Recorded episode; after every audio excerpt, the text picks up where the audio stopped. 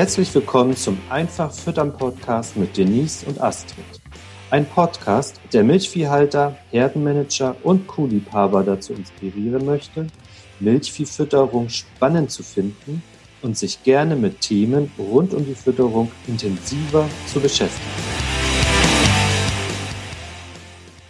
Moin Denise. Hallo Astrid, moin. Moin und herzlich willkommen, liebe Zuhörer, bei einer neuen Folge Einfach Füttern Podcast. Heute möchte ich mit dir, Denise, über Trockensteherfütterung sprechen. Lass uns mal direkt einsteigen. Wie wichtig sind dir die Trockensteher und auf, also wie viel Fokus legst du in der Beratung auf diesen ja, Funktionsbereich? Ja, also wir können ja quasi den Podcast nach zwei Minuten wieder beenden, weil äh, der Satz, die Trockensteherfütterung ist die wichtigste Fütterung auf dem Betrieb oder das ist auch die wichtigste Ration, ist für mich einfach elementar. Und ich glaube, wenn man das als Betrieb verinnerlicht hat, dass man seinen Fokus ähm, auf die Trockensteherfütterung und Haltung legt, dann hat man schon sehr, sehr viel, was man richtig macht und ähm, ja, wo man einfach eine gute Basis schafft für eine gesunde Kuh, die gut in die Laktation startet. Ja, cool. Super. Dann hören wir uns ja. nächste Woche wieder. ja, genau. Bis dann. ja, oder hattest du. nee, für mich ist es in Ordnung. Ja. Ich finde, viel mehr pointiert geht nicht. Okay. Nein.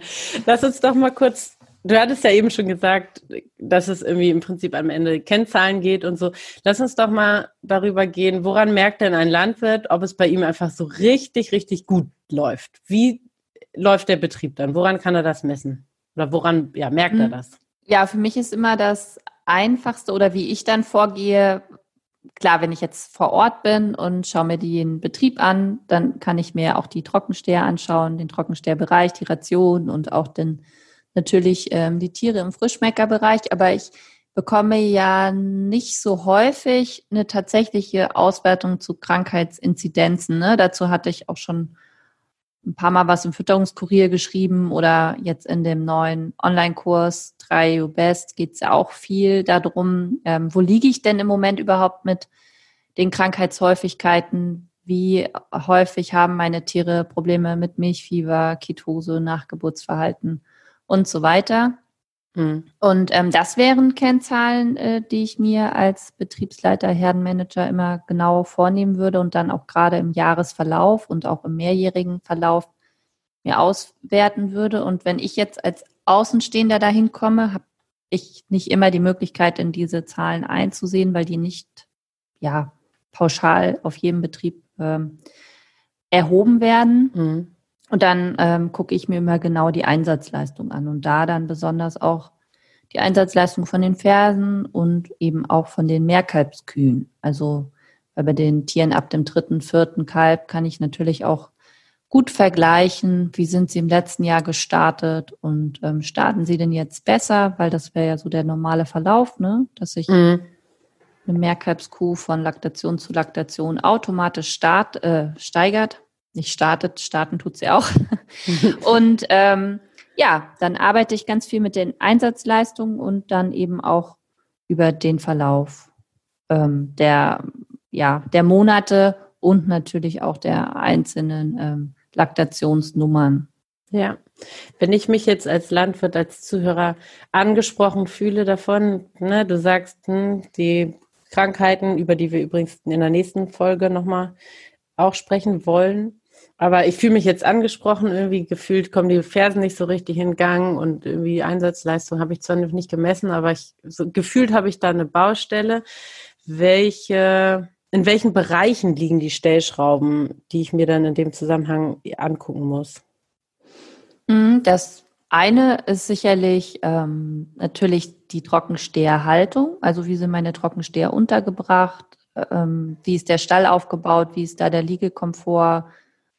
Wie sehen die Laufflächen aus? Ähm, Belegungsdichte ist ein ganz wichtiger Punkt und auch ähm, Anzahl Liegeplätze und Fressplätze. Also häufig in der Praxis beobachte ich das oder ja, kann ich das sehen, dass zwar ausreichend Liegefläche zur Verfügung gestellt wird oder Liegeboxen, und dann aber Fressplätze knapp sind. Und ähm, da das ja doch ein Herdenverhalten ist, das zusammen zum Futtertisch gehen mhm. und das auch auf die Trockensteher zutrifft, genauso wie bei den Melkenden, ähm, würde ich da schon auch als Landwirt darauf achten, dass ich immer ausreichend Fressplätze oder Fressmöglichkeiten zur Verfügung stelle. Mhm. Also Haltung, ne?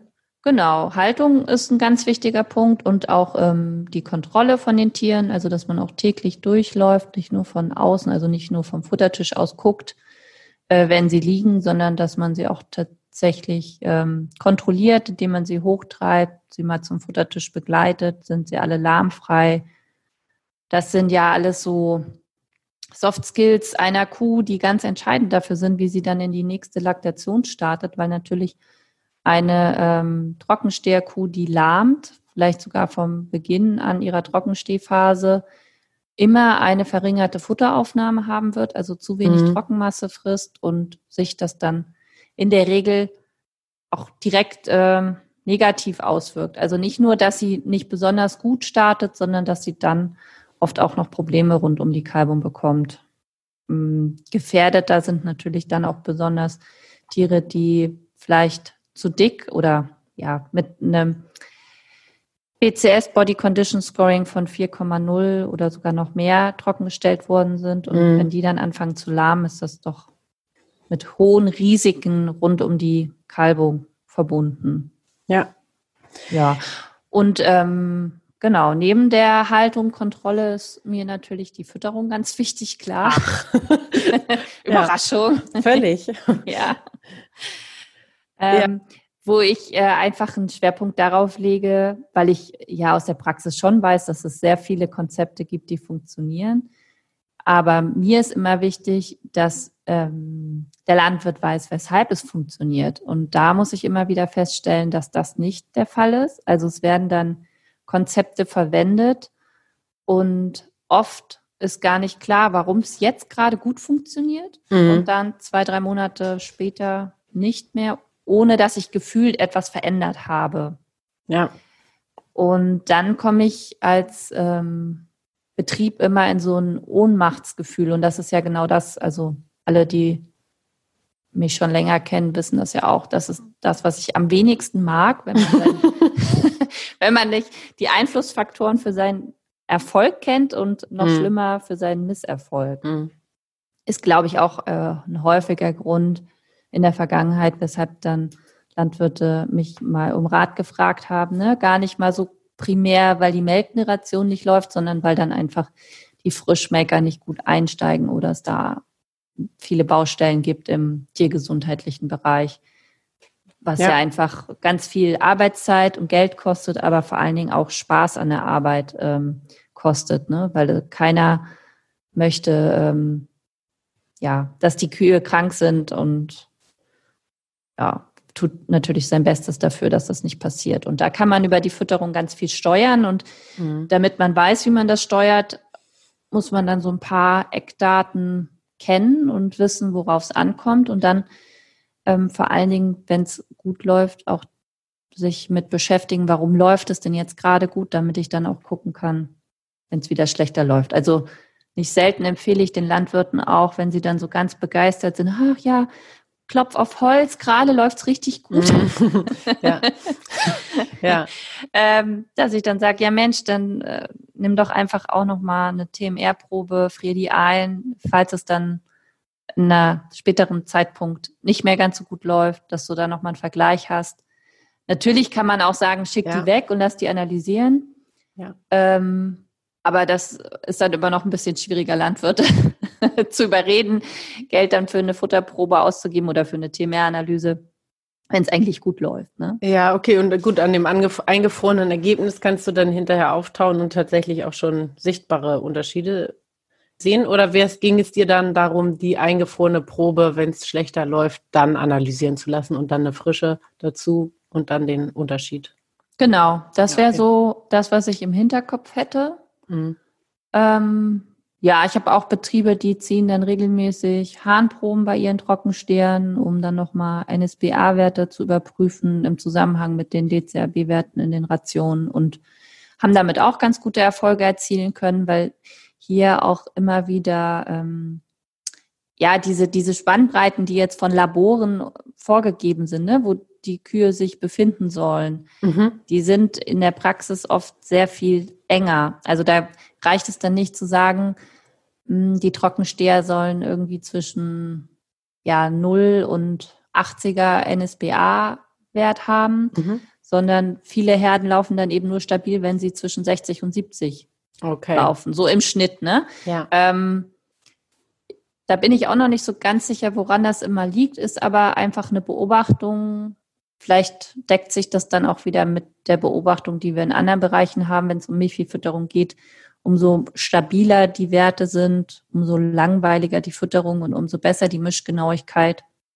Auch bei den Trockenstehern, ähm, desto ähm, ja, weniger Probleme gibt es dann am Ende auch. Und ja. wo dann jede Herde ihren eigenen Wohlfühl-NSBA hat, muss man dann einfach auch gemeinsam mit dem Tierarzt herausfinden. Ja, du ja. sprichst ja gerade auch schon einen Punkt an. Viele Landwirte und vermutlich auch viele, die jetzt hier zuhören, füttern ihre Kühe ja auch in der Trockenstehphase einfach ganzjährig im Stall. Ähm, nun ist es ja aber so, habe ich mitbekommen, auch selbst erlebt, dass viele Landwirte gerade in der Trockenstehphase eigentlich den Tieren die Weide gern noch anbieten möchten. Zur Bewegung, ist eine gute Liegefläche, sieht schön aus. Wo siehst du da die Herausforderung? Hm, also genau, neulich hatte ich ja auch mal im Fütterungskurier da was zugeschrieben. Grundsätzlich ist die Herausforderung natürlich immer gegeben in dem Moment, wo ich mit äh, wechselnden Weideaufwüchsen arbeiten muss, weil ich jetzt auch von größeren Betrieben einfach gelernt habe, die dann viele Kalbungen an einem Tag haben und dann man auch einfach schnell abschätzen kann, Mensch, ähm, letzten Dienstag ist das schlecht gelaufen, jetzt haben wir Sonntag, jetzt bleiben die ganzen Nachgeburten hängen und ab Montag, Dienstag ist das Problem wieder behoben. Also mhm. die Tiere mhm. reagieren schon auch sehr intensiv, wenn dann mal einen Tag ähm, das Futter warm war oder die Mischung nicht passte, ne? also die Mischungenauigkeiten da waren. Und so ist es mit einem Weidegras natürlich noch verstärkt, weil da ändert sich ja durch die Witterung jeden Tag etwas. Also es ist natürlich mhm. nicht so, ich gebe denen eine neue Weide und dann fressen die fünf Tage am Stück das Gleiche, ja. weil durch die Vegetation sich das Gras ja ständig ändert und auch durch das Abfressen dann sich ja auch die ähm, Energiedichte, Eiweißdichte, Mineralstoffe etc. verschieben. Und ähm, was natürlich schon auch ein ganz wichtiger Aspekt ist, ist der Standort. Also da gibt es eben auch besser geeignete Weiden und nicht so gut geeignete Weiden. Ne? Viele lassen speziell, dann ja schon. Speziell für die Trockensteher meinst du jetzt? Genau, jetzt ja. für die Trockensteher, okay. ja. Tatsächlich habe ich jetzt nur von den Trockenstehern geredet. ähm, also, dass sie dann die Gülledüngung natürlich weglassen ne? oder dann wirklich nur so eine Joggingweide anbieten. Und das ist tatsächlich was, wo ich sagen muss, das kann ich total gut nachvollziehen, wenn man den Kühen die Möglichkeit geben will. Öffentlichkeitsarbeit steckt da ja auch noch oft ähm, zum Teil mit drin auf ähm, vielen Betrieben, die ich kenne. Mhm. Und ähm, ja, wenn das dann überschaubar ist, wie viel die Tiere da fressen können letztendlich, ist das auch irgendwo so ein Kompromiss, mit dem ich selbst eine Ration rechnen kann. Ähm, Rechnest du die dann mit ein, die Weide tatsächlich? Hm, ja, das habe ich auch schon gemacht oder machen müssen. ähm, genau, aber da geht es dann wirklich nur so um ein oder zwei Stunden Fresszeiten am Tag und das mhm. sind natürlich dann nur äh, geschätzte Standardwerte und ja. Dann muss man eben gucken, wie gut die Herde, die Abkalber damit zurechtkommen und dann äh, hängt das ja auch stark vom Leistungsniveau ab. Also ich habe in den letzten Jahren häufig Betriebe getroffen, die ähm, Sachen bei ihren Trockenstehern gefüttert haben, wo ich sagen würde, oh Gott, oh Gott, mhm. das kann gar nicht funktionieren.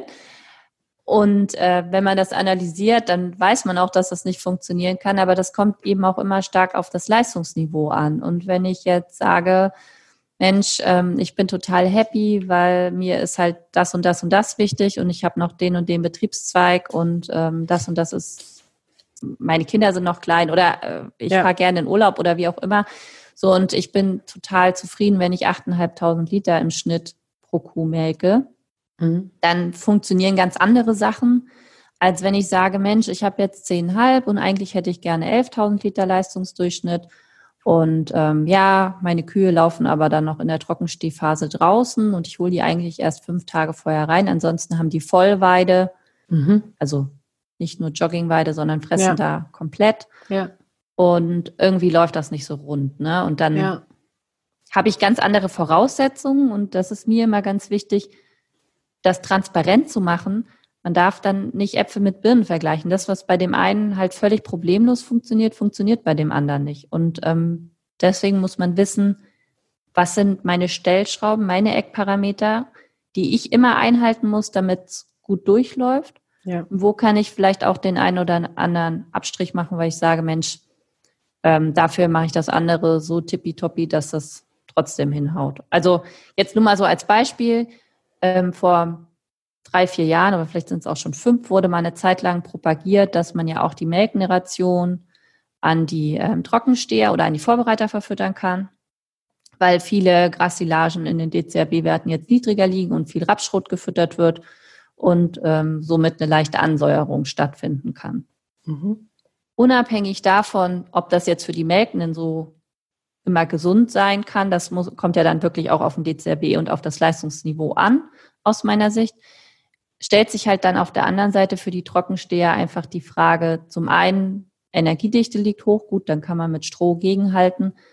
Ähm, und zum anderen, ich kann ja nicht die eine Melkgeneration von Betrieb A mit der Melkgeneration von Betrieb ja. C vergleichen, weil der eine hat äh, eine Energiedichte von 6,8 und melkt da zufrieden seine 28 ja. Liter drauf und der andere hat 36 Liter. Ja. Und ähm, ja, hat da 7,1 oder 7,2 Megajoule drin und hat da vielleicht dann auch 240 Gramm Futterkalk drin und so weiter und so fort. Ne? Das, deswegen immer aufpassen, wenn man sich mit Berufskollegen unterhält, was vergleiche ich denn da jetzt? Oder auch manche sagen, ja, Mensch, das mit der Melkgeneration funktioniert bei mir total gut. Und dann kommt auch am Ende raus, es teilt TMR für die äh, niedrig leistende Gruppe. Ja. Dann sind das einfach ganz andere Bedingungen, als wenn das jetzt eine Voll-TMR einphasig über alle melkenden Gruppen gefüttert äh, für eine Hochleistungsherde ist. Ja. ja. Das heißt, du bist nicht komplett gegen Weide, sondern das muss man sich einfach im Zusammenhang mit der Leistung und der einzelnen Herde auch angucken. Genau, ich bin ja ein Fan davon, Sachen realistisch einzuschätzen. und äh, wenn ich einfach die und die Faktoren habe und der Landwirt mir sagt, Mensch, das und das ist mir total wichtig, dann sage ich ihm, ja, das kann ich akzeptieren, dann ist das und das möglich. Ja. So aus meiner Erfahrung heraus. Ja. Und ähm, dann äh, kann man da ja auch gucken, oder es gibt ja auch viele andere Fütterungskonzepte, auch für die melkenden Kühe in anderen Regionen. Ne? Wir hatten ja neulich auch in ähm, einem Treffen mit den äh, Geek-Kursabsolventen das Thema, dass eben dann manche Melkroboterbetriebe zwischen 12 und 16 Kilogramm Kraftfutter füttern und damit total zufrieden sind und das gut bei denen funktioniert. Das ist in meiner Welt für mich undenkbar, mhm. weil ich mir da nicht vorstellen kann, dass das eine Herde ist, die ich dann unbeobachtet in Anführungsstrichen lassen kann. Also die ist mhm. meiner Meinung nach wahrscheinlich dann immer auf einem sehr schmalen Grad und so weiter. Aber das ist ja einfach nur, weil ich jetzt hier oben in Schleswig-Holstein füttern wir halt häufig Voll-TMR und dann auch in größeren Herden und ich habe dann eben nicht die Möglichkeit, ähm, hinter diesen 60 oder dann wahrscheinlich ja nur 50 Kühen, weil die so viel Milch geben, ähm, am Melkroboter auch hinterher zu gucken jeden Tag, um zu kontrollieren, ob es nicht nur, wie sind die Frischmelker drauf, sondern ich muss ja dann auch bis weit in die Laktation alle Tiere gut im Blick haben. Mhm. Ja, ja. wäre jetzt so ähm, das, was ich erwarten würde, ne? dass die Tierbeobachtung dann noch intensiver sein muss. Und so versuche ich es ähm, ja auch in den Stufen darunter oder darunter hört sich so negativ an. Jeder hat so seinen eigenen Fokus, seinen eigenen Schwerpunkt, was er erreichen möchte. Und ähm, ich versuche zu erklären, welche Möglichkeiten es da gibt. Und genau, manchmal kann man Wege gemeinsam gehen, weil sich das dann deckt mit meiner Philosophie.